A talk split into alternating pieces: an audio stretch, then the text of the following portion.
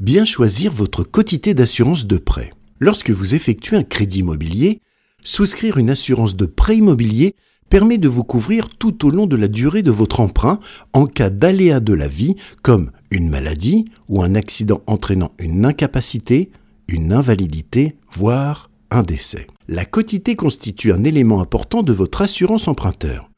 Mais savez-vous concrètement ce qu'est la quotité d'assurance? Comment la répartir si vous empruntez à deux Est-elle modifiable en cours de prêt? Bonjour à tous et bienvenue dans Focus, le hors-série de l'immobilier clé en main, le podcast dédié à votre projet immobilier. Comment définir la quotité d'assurance? La quotité d'assurance de prêt immobilier correspond à la part du capital emprunté que l'assureur va garantir en cas d'aléa de la vie. La quotité d'assurance fixe la part du prêt couverte par l'assureur dans le cadre de votre contrat. Ce niveau de couverture est exprimé en pourcentage et s'applique à l'ensemble des garanties que vous souscrivez. Comment répartir les quotités d'assurance emprunteur? En tout état de cause, la quotité ne peut être inférieure à 100%. Si vous empruntez à deux, la quotité peut être répartie entre les emprunteurs. Selon l'emprunt assuré, le pourcentage représentant la quotité choisie permet de connaître le montant à rembourser par chaque adhérent en cas d'aléa de la vie. Si vous empruntez seul, la part de quotité n'est pas modulable et doit être égale à 100% du capital emprunté. Lorsque vous empruntez à deux, plusieurs configurations sont possibles, sous réserve que le taux de quotité global soit toujours compris entre 100 et 200%. Ainsi, la quotité peut être répartie entre les co-emprunteurs de façon égale, par exemple 100% 100% ou 50-50, ou inégale, par exemple 70-30. Quand vous investissez à deux, si l'un des co-emprunteurs est affecté par un sinistre couvert par l'assurance emprunteur, celle-ci prendra en charge le capital restant dû ou les échéances du prêt à la hauteur de la quotité choisie. Ainsi, l'autre co-emprunteur n'aura pas à régler le paiement de la totalité des échéances futures. Il paiera uniquement le pourcentage du capital emprunté non couvert par l'assurance. Une quotité d'assurance, la plus adaptée, peut dépendre de plusieurs facteurs, notamment la répartition des revenus entre les co-emprunteurs. Par exemple, pour un couple de jeunes actifs disposant chacun d'un revenu suffisant et stable, il peut être intéressant de répartir la quotité d'assurance de prêt à part égale. En revanche, en cas d'écart significatif des revenus entre les deux co-emprunteurs, il est plus prudent de faire porter la plus grosse part de l'assurance sur le co-emprunteur aux revenus les plus élevés.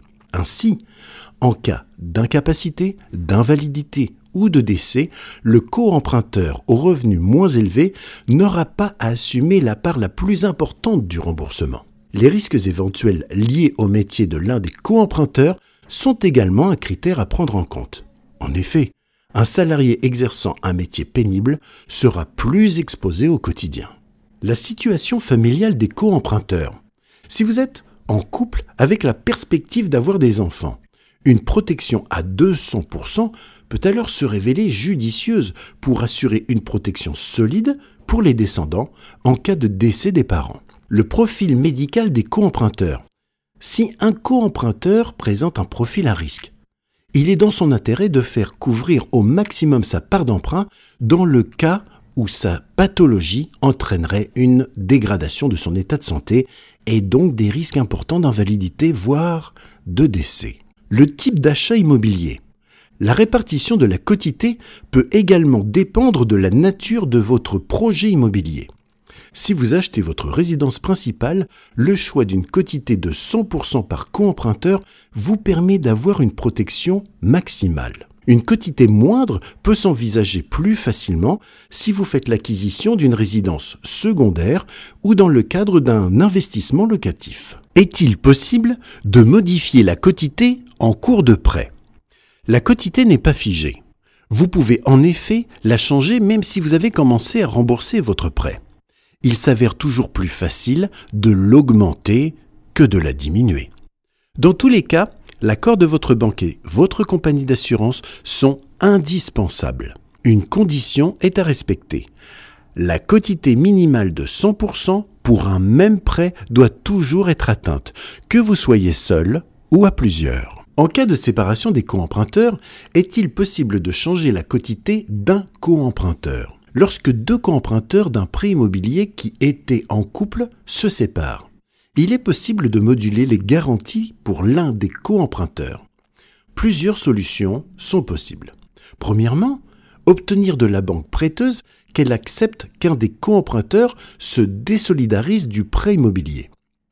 Deuxièmement, rembourser l'emprunt par anticipation. Troisième possibilité, que le co-emprunteur qui reste propose à la banque prêteuse une garantie de prêt immobilier supplémentaire. En résumé, retenez que la quotité d'assurance emprunteur représente la part couverte par l'assurance emprunteur en cas de sinistre.